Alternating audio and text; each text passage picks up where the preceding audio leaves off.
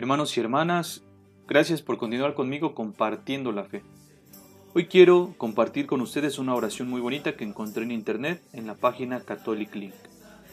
Y dice así, No me abandones, Señor, cuando mi fe se agite como las olas de un mar enfurecido, cuando aún sabiendo que eres misericordioso y dueño del amor más grande, me cueste creer, sentirte o escucharte.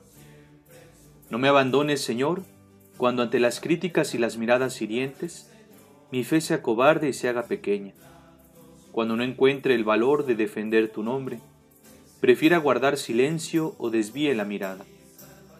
No me abandones, Señor, cuando no logre sentir en la Eucaristía o en la oración.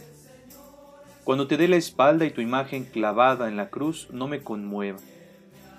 Cuando el dolor de otros me tenga sin cuidado o me haga amigo de la indiferencia. No me abandones, Señor, cuando pasen los días o los meses y no te dedique ni un pensamiento. Cuando me sienta cómodo entre el pecado o me acostumbre a tenerte lejos.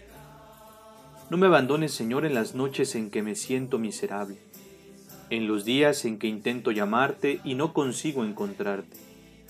Déjame saber que no te has ido no me abandones, Señor, cuando el canto de los pájaros en la mañana no me recuerde tu bondad.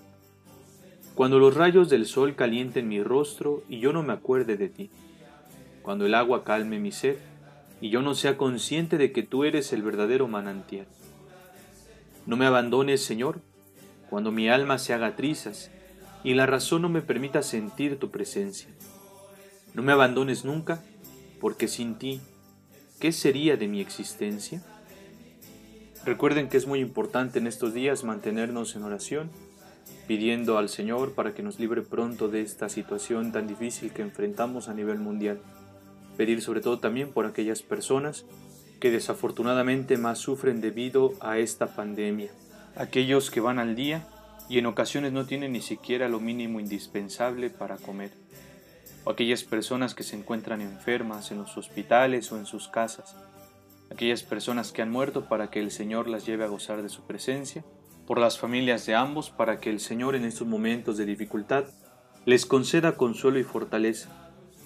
Desde la distancia, unidos con el corazón, les abrazo con mi oración, me encomiendo a las suyas y les envío la bendición en el nombre del Padre y del Hijo y del Espíritu Santo. Amén.